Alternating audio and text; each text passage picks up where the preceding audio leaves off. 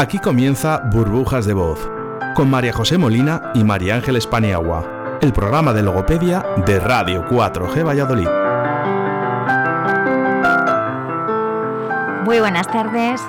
Hoy es día 16 de diciembre del 2020 y como cada miércoles vamos a estar con vosotros un ratito de 7 y media a 8 en el programa de logopedia de Radio 4, que según tenemos entendido de momento somos los únicos.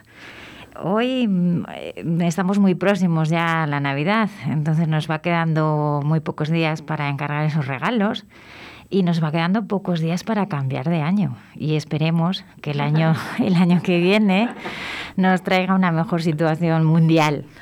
Hoy, como siempre, me acompaña María Ángeles Paniagua. ¿Qué tal, María Ángeles? Buenas tardes. Muy buenas tardes. Pues creo que igual que tú deseando un poco cambiar el, el último dígito del año. Esos cambios, ¿verdad? A ver si tenemos algo más de suerte todos en general y sobre todo en el tema de salud. Y como Uy, algo nos ha pasado. Mm, ha venido por aquí un, alguien y, es que no estaba conectado mi micro, pero vuelvo a decir buenas tardes a todos los oyentes. Muy buenas tardes. No sé si nos habréis escuchado, pero bueno, comentaros que nos quedan pocos días para cambiar de año y deseamos que el año que viene nos traiga una mejor situación mundial. Hoy vamos a hablar de esquizofrenia. Y para ello tenemos una invitada que nos puede hablar mucho sobre este tema. Ella se llama Natalia Jimeno Bulnes, es psiquiatra, profesora titular de psiquiatría de la Universidad de Valladolid, es profesora en la titulación de logopedia de, de la Facultad de Medicina, también es presidenta del grupo de investigación en neurociencia clínica de Castilla y León es académica de número de Real, Real Academia de Medicina de, y Cirugía de Valladolid. Muy buenas tardes, Natalia. Muy buenas tardes y es un placer estar aquí. El placer creo que es nuestro, Natalia. Muchas gracias. Es nuestro.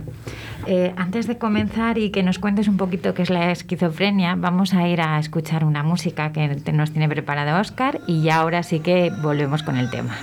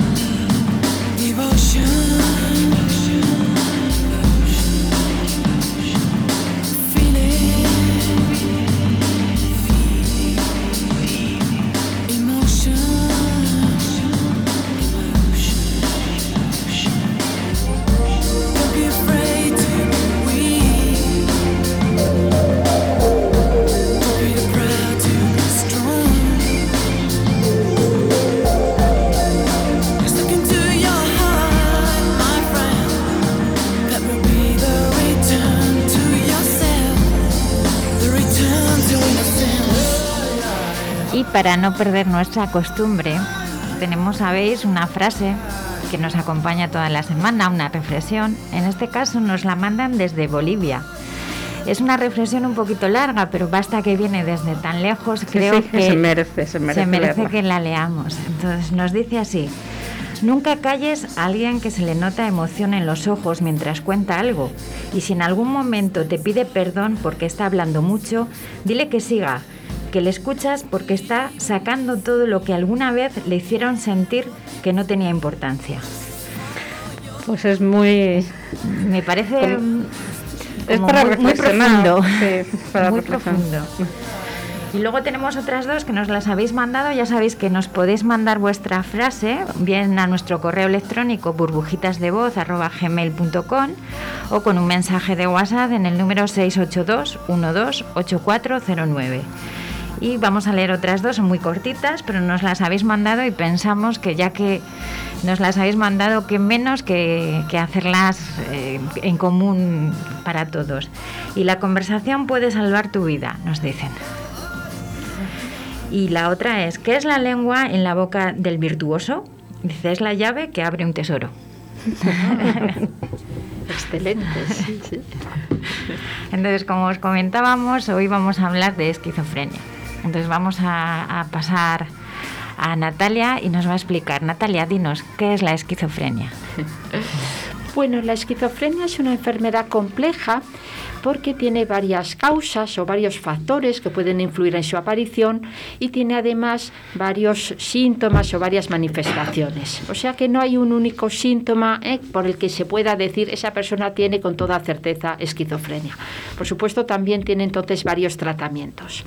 Entonces, los síntomas más característicos, más típicos, son por una parte respecto al pensamiento, por ejemplo, pensar cosas que no eh, existen, que no están sucediendo, eh, pensarlas con total certeza, y a eso se le llama delirios. Eh. Por ejemplo, estoy totalmente convencido de que mi vecino del tercero pues me va a matar, siendo falso. Después, un síntoma muy característico es también la alucinación o las alucinaciones, que suelen consistir en escuchar voces u otros sonidos, escucharlos con total claridad, con total certeza, entonces para la persona de que se están presentando, siendo falso por ejemplo, además oigo al vecino que me habla o que me insulta o eh, que me manda a hacer cosas, ¿eh? las alucinaciones, y eh, tiene también como síntomas característicos las alteraciones de la conducta, conductas extrañas o raras, y del lenguaje. Entonces, estos son los síntomas más característicos, pero hay muchos otros, además, posibles. Y claro, pueden además modificarse a lo largo del tiempo. Por tanto, eh, es una enfermedad que recoge sobre todo este tipo de síntomas, pero son posibles otros y además em, es algo distinto de una psicosis. ¿eh? Una psicosis es algo que oímos mucho. ¿eh? psicosis es un término mucho más inespecífico y digamos que puede aparecer de forma, quizá ahora querría destacar, sobre todo de forma temporal o eh, pasajera, ¿eh? o sea, hay personas que en un momento dado puede tener algún episodio, digamos, de alteración, ¿eh? de psicosis, sin que tengan una esquizofrenia, que bueno, es una enfermedad, bueno, pues de mayor gravedad, digamos. te iba a preguntar, no se sabe cuál es el motivo que provoca una esquizofrenia. Bueno, se sabe muchas cosas, se saben cosas, pero no se sabe o no se puede afirmar que exista una causa única. ¿eh? Y esto es interesante porque, fijaos, una persona puede tener eh, más riesgo que otra a padecer la enfermedad. Por ejemplo, está claro que si se tiene un familiar, sobre todo de primer grado, ¿eh? un padre, madre, un hermano, con esta enfermedad, pues esa persona tiene más sensibilidad o más probabilidad de padecerlo sin que exista la certeza. Y entonces esto es muy importante. No por presentar un factor de riesgo podemos decir que necesariamente esa persona va a evolucionar hacia esta enfermedad. ¿eh? Entonces hay varios factores que son de tipo biológico, como, como este que acabo de mencionar, consumo de sustancias, consumo sobre todo regular de cannabis y de otras sustancias es un factor de riesgo muy importante también. Entonces, bueno, tendríamos que prevenir, claro, la aparición de este factor de riesgo tan importante. Y después, entre otros muchos eh, factores biológicos, hay también factores de tipo ambiental. Eh. A, ciertas personas con un tipo, por ejemplo, de personalidad, pues más eh, que tienden más al, aislamiento o que no necesitan tanto el contacto con los, con los demás. Y este es también un factor de riesgo. Pero insisto que una cosa es presentar factores de riesgo y otra es presentar la enfermedad. Es una enfermedad que suele aparecer en la adolescencia. Sí, efectivamente. Curiosamente, además, aparece antes en hombres en general, entre los 15, 20, 25 años, que en las mujeres. En las mujeres el inicio suele ser más tardío, ¿eh? en torno a los 25 o ¿eh? incluso 30 años. Es una enfermedad que no tiene cura. Tiene tratamiento, eso ya es importante. Tiene tratamientos, además, de varios tipos. Eh, muchas eh, enfermedades, eh, tanto somáticas como de tipo psiquiátricas, pueden ser enfermedades crónicas, y, es decir, bueno, digamos, de larga duración. Y habitualmente, no siempre, pero habitualmente la esquizofrenia es efectivamente una enfermedad de larga duración, pero hay que conocer qué tipo de acciones, de tratamientos puede hacer esa persona ¿eh? Para bueno, disminuir los síntomas o la gravedad de la enfermedad. Entonces tiene distintos tipos de tratamientos o de intervenciones que a grandes rasgos son también tanto de tipo biológico, por ejemplo, desde luego evitando el consumo de sustancias y de otros tóxicos, haciendo una vida que parece muy obvio, pero es que es, es muy importante, una vida regular en cuanto, por ejemplo, el sueño, en cuanto a actividades y luego en contacto con otras personas, ¿eh? el contacto social es esencial también en el tratamiento y eh, luego hay también un tratamiento farmacológico, una medicación, digamos, esencial, ¿eh? que son cierto tipo de fármacos, y otros ¿eh? que son útiles pues, para disminuir la ansiedad o, mejorar el sueño. O sea, un tratamiento biológico de varios tipos, de hábitos de vida, que son muy importantes, porque fijaos, cada uno de nosotros podemos intervenir o decidir en cierta medida pues cuando nos vamos a la cama o si salimos o no, etcétera. Entonces, esto lo puede hacer, por supuesto, ¿eh? cualquier persona o decidir.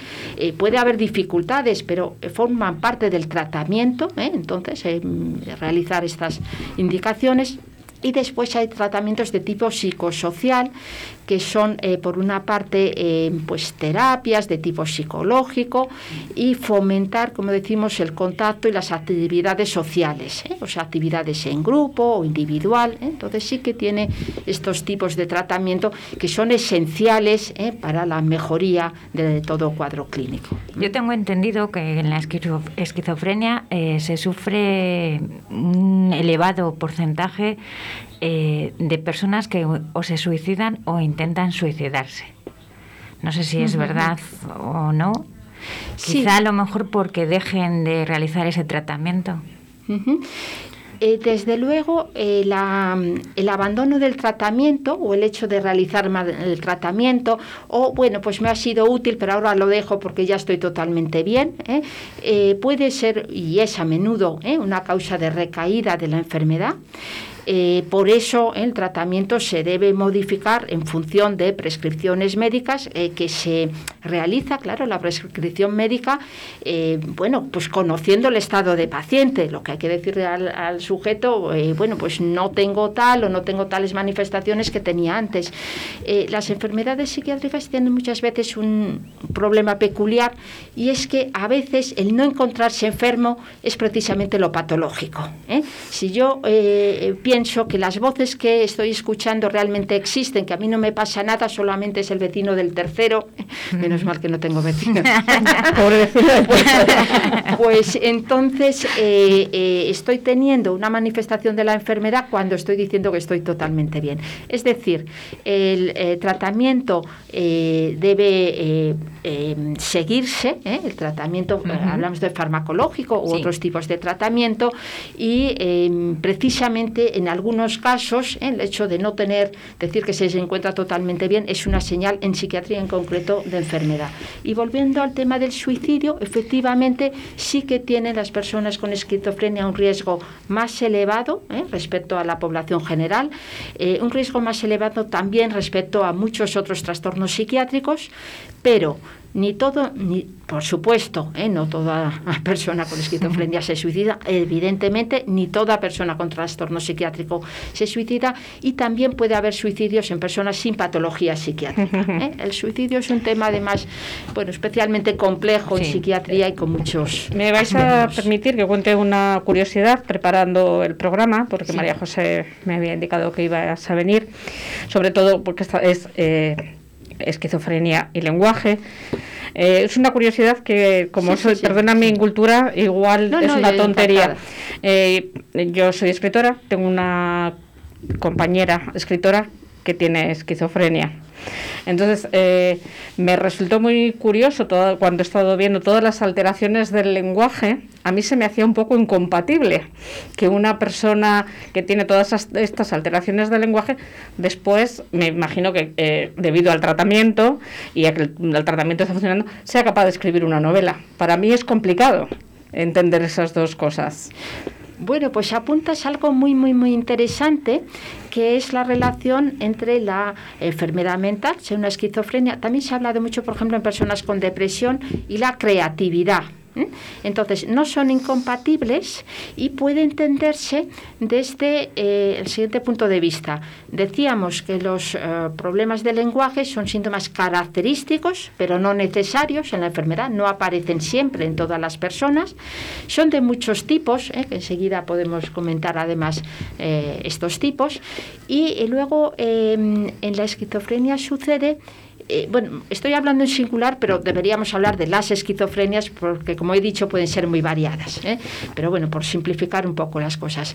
Y, luego en la esquizofrenia, además, eh, lo que sucede es, como decimos, que hay varios tipos de, de síntomas o de manifestaciones y en algunos casos, pues sí que, pero no hay una, no es al menos estrictamente un trastorno de la inteligencia, o sea que puede aparecer esquizofrenia en personas de elevado rendimiento intelectual, ¿eh? y hay películas, por ejemplo, al respecto, porque no está necesariamente asociado a ello, aunque sí es cierto que con la enfermedad, sobre todo con la, dentro de la enfermedad y también a lo largo del curso de la enfermedad, se puede observar en muchos pacientes una disminución de algunas habilidades, ¿eh? por ejemplo, de la memoria, ¿eh? de la memoria de las palabras, de lo que se llama la memoria verbal. O sea que sí que puede cursar con ciertas dificultades o, bajos rendimientos, pero no es un problema de la capacidad intelectual. Y por tanto hay personas con un elevado rendimiento intelectual, pues en, por ejemplo, en este tipo, la creatividad también. Tenemos que ir a publicidad pues y ahora continuamos, porque además eh, el tema del lenguaje y de la comunicación, eh, Natalia lo ha tratado en una de sus tesis, en su tesis doctoral. Entonces ha escrito un libro y creo que, que era lo siguiente que vamos a tratar, pero primero vamos a publicidad. ¿Quieres un espacio único, saludable y accesible? Arista, Construcciones y Reformas tiene la solución. Te ofrecemos la creación de proyectos personalizados de reformas para construir espacios únicos y sostenibles. Adaptamos los hogares a la nueva situación sanitaria por si tienes que trabajar o estudiar en casa. Creamos espacios de ocio en familia y el cuidado de tus mayores. Además, transformamos tu terraza y jardín a tus necesidades. Contáctanos en reformas@aristaconstrucciones construcciones.com. Arista, una empresa diferente para una reforma única. ¿Tienes problemas con tu voz?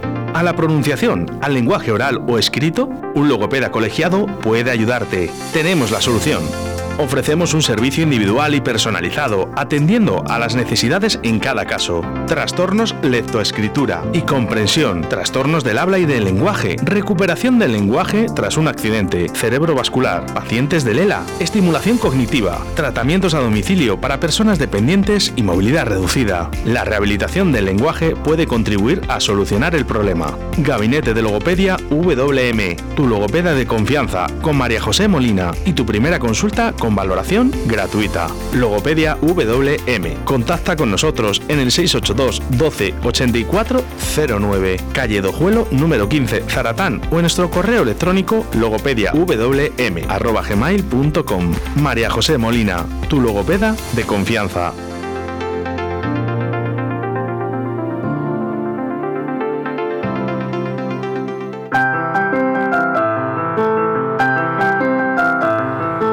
Como os comentaba antes de irnos a publicidad, íbamos a hablar con Natalia porque ella ha escrito en su tesis doctoral sobre temas de, esquizofrenia y problemas con la comunicación. Entonces, ¿quién mejor que ella para que nos explique nada, unas pequeñas, unos pequeños detalles, unas pequeñas pautas? Natalia. Sí, eh, en la esquizofrenia pueden existir distintos tipos de trastornos del lenguaje, muy variados. Por ejemplo, puede haber eh, de tipo verbal, o sea, las palabras, el contenido de lo que dice una persona, que puede ser, por ejemplo, eh, pues poco claro, confuso, difícil de entender para el interlocutor, incluso, por ejemplo, por un uso inadecuado de las palabras o del significado. después, de aspectos no verbales, por ejemplo, en el tono de voz, pues muy alto o muy bajo, ¿eh? inadecuado. Todo se explica mejor con ejemplos. Eh, después pueden ser manifestaciones objetivas, ¿eh? que lo ve el eh, explorador, o sea, el, médico, o lo ven los familiares, pues no le entiendo, no se entiende lo que dice, o pueden ser subjetivos, es la propia persona la que nota que no le salen, por ejemplo, las palabras con la fluidez adecuada o que los gestos que tiene pues son extraños. Y luego pueden clasificarse también, por ejemplo, en función del nivel. Entonces, lo más frecuente es que existan, por ejemplo, dificultades en el nivel pragmático, ¿eh? que es el uso del lenguaje. ¿eh? O sea que sí, eh, habla, habla bien, no tiene un problema de, la articulación, la sintaxis es correcta y tal, y sin embargo, pues no me entiendo con él, no, no me queda claro, no se explica de forma adecuada y eh, pueden aparecer también a nivel semántico, ¿eh? por ejemplo, frases o palabras ¿eh? que tienen un significado peculiar para el sujeto y no para otras personas. O sea que son trastornos muy variados. Ahora, además, bueno, pues están estudiando desde distintos puntos de vista, de distintas profesiones, incluidas también la logopedia. Tengo entendido que también se tiene déficit de atención que mm, en determinadas tareas, de concentración. Eh, lo que hablábamos, alogia me parece que se denomina, que es el empobrecimiento del lenguaje. Entonces, bueno, sí que es verdad que hay los logopedas. Eso es lo que se iba a preguntar. ¿Cómo interviene el logopeda en, en, un, con un enfermo esquizofrénico? ¿Cuál es la intervención del logopeda? Bueno, pues el primer punto eh, tiene que ser valorar o conocer eh, lo que le sucede a la persona. Entonces se pueden aplicar pruebas para evaluar el lenguaje. Eh, nosotros estamos trabajando, por ejemplo, con una prueba que recoge también estos síntomas subjetivos, eh, que os decía, o sea, lo que siente la persona y no solamente síntomas objetivos, que son más eh, claros para personas del entorno. Es decir, el primer paso sería la evaluación y hay pruebas específicas para evaluar el lenguaje, entre otras funciones y otros síntomas, pero también hay pruebas específicas del lenguaje también bueno, pues un aspecto a lo que nos dedicamos ¿no? en la Facultad de Medicina, en la formación de logopedas. Eh, y hay que decir que estas pruebas muchas veces proceden de otras ramas, de la psicología y de la lingüística también, y, otras técnicas más avanzadas, eh, pero yo creo que el logopeda eh, es el profesional que puede conocer y manejar y realizar una evaluación pues, detallada, amplia del lenguaje, como decimos, y luego puede proponer también una intervención que lógicamente variará de, de la persona en concreto eh, yo creo que en general, eh, lo muestra en la investigación, el nivel más afectado, como decíamos, es el pragmático. Entonces, el hecho, por ejemplo, eh, de mostrar o presentar frases, de valorar el significado, la intencionalidad, por ejemplo, al decir la frase, hay dificultades, por ejemplo, en, el metalenguaje, ¿no? en la comprensión de la ironía, de las bromas, de, los, de las indirectas, etcétera, como hay también por ejemplo, en el autismo. ¿eh? Entonces, eh, tendría que eh, practicarse sobre este tipo, bien por programas o intervenciones de, individual, de tipo individual, que sí que se realizan, como también de tipo grupal. Entonces, hay programas ahora ya muy recientes que se han desarrollado, en concreto yo conozco en Chile y en Turín. ¿eh? El de Turín tenía previsto conocerlo en marzo del 2020 y evidentemente igual, igual 21. Pues me, vais a, me vais a perdonar, pero de todos los programas de logopedia que llevamos, de todos los problemas que hemos hablado aquí, de la, este me parece especialmente difícil y complicado de abordar y de, y de bueno y de poner un tratamiento, si se llama tratamiento, de, de abordarlo, me parece muy difícil. Eh, yo creo que la logopedia tiene mucho que hacer todavía eh, en este campo, porque sí que hay algunas publicaciones y trabajos y intervenciones y tal, pero eh, los logopedas no forman parte actualmente de un equipo de rehabilitación psicosocial, al menos en nuestro entorno inmediato. tienen un papel también estamos hablando de la esquizofrenia, pero hay también trastornos del lenguaje y comunicación, por supuesto, en, otras, eh, en, otros trastornos. Y eh, fijaos, el eh, papel del logopeda, si se consigue mejorar el lenguaje y la comunicación de esa persona con los demás, va a ser una persona, en primer lugar, que probablemente va a reducir su aislamiento social, que es una de las manifestaciones o consecuencias de, muchos problemas del lenguaje, también otros motivos, pero va a mejorar el contacto y la interacción social de esa persona, va a mejorar probablemente también su funcionamiento en comunidad, su funcionamiento en social, para actividades cotidianas de compra, de consultas médicas, cualquier actividad de realizar, ¿por qué no? Pues una actividad laboral o un trabajo, participar en un grupo cultural, o sea que va a tener unos beneficios evidentes, ¿eh? la mejoría del lenguaje en el funcionamiento del sujeto, va a disminuir además, eh, junto a otros factores probablemente, pero también el estrés familiar, hay que pensar la carga tan importante para los familiares ¿eh? de, una, de la persona. Estaba dando vueltas, lo que pasa es que no quiero cortarte, pero me parece interesante. Una pregunta mm, que me ha surgido durante el programa.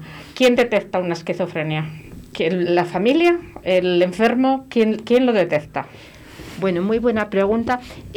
Concluyendo esta idea anterior que decía, va a mejorar también la comunicación médica. ¿eh? Fijaos, de la propia persona va a ser capaz de explicar o presentar pues mejor, ¿eh? no digamos que siempre sea malo, ¿eh? ya digo que la enfermedad es muy variada. Y después, ¿quién detecta? Bueno, pues varias personas o varios agentes.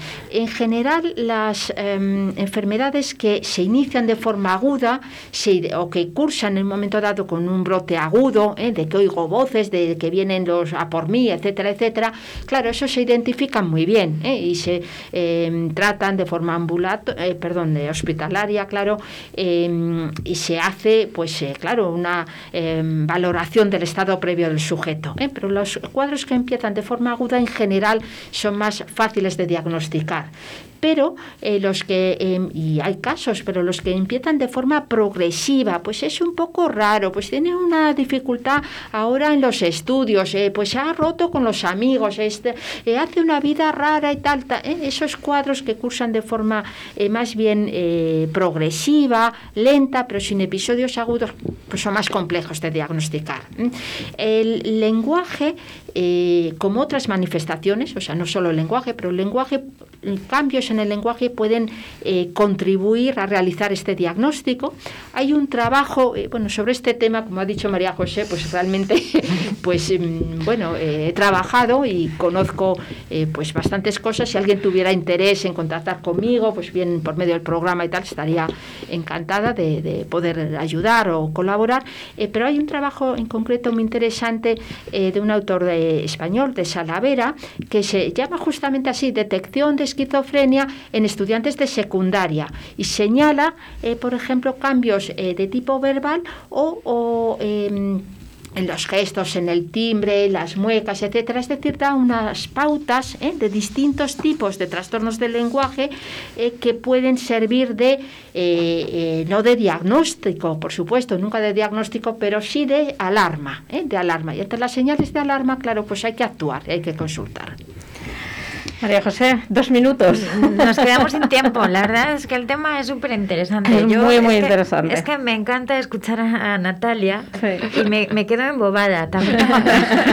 También tengo, que decir que tengo un vínculo con ella porque fue mi tutora del trabajo de fin de carrera, de fin de grado.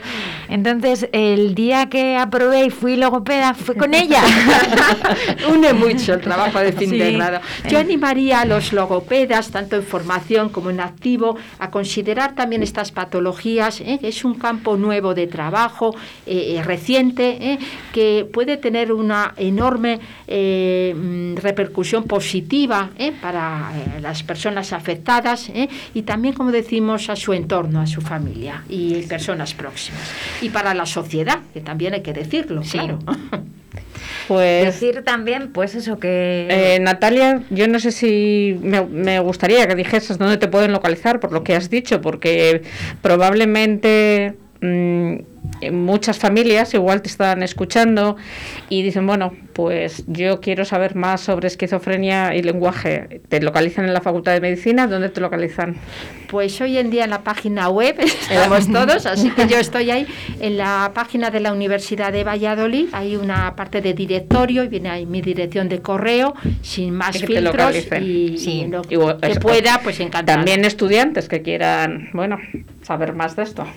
Comentar también, pues pues eso hay que tener en cuenta unos síntomas negativos de que hay que a veces darse cuenta pues que cuando nos baja la energía, cuando tenemos depresión, eh, cuando nos falta o tenemos un déficit de atención, todo ello va muchas veces eh, involucrado, relacionado. No significa que, porque hay que ir descartando muchas cosas, pero bueno, tengamos un poquito de atención y vamos viendo. Es como cuando los niños son pequeños y lo decíamos el otro día, parece que no hace tal, entonces no significa que lo tenga, porque todos evolucionamos de una forma diferente, pero bueno, son signos de alarma que hay que ir que tener en cuenta. Sí, en caso de duda, lo mejor es consultar inicialmente con el médico de atención primaria, que es además la persona que conoce más directamente esa familia, y si hace falta un especialista. ¿eh? Ya digo que en, en las enfermedades psiquiátricas eh, mm, graves, ¿eh? como estos aspectos que estamos comentando, pues claro, hay que hacer siempre una valoración y, y completa y eso debe hacerlo el especialista. Nada, pues nos vamos a despedir que nos hemos quedado sin tiempo. Pues muchísimas gracias por escucharnos y nos vemos la semana que viene.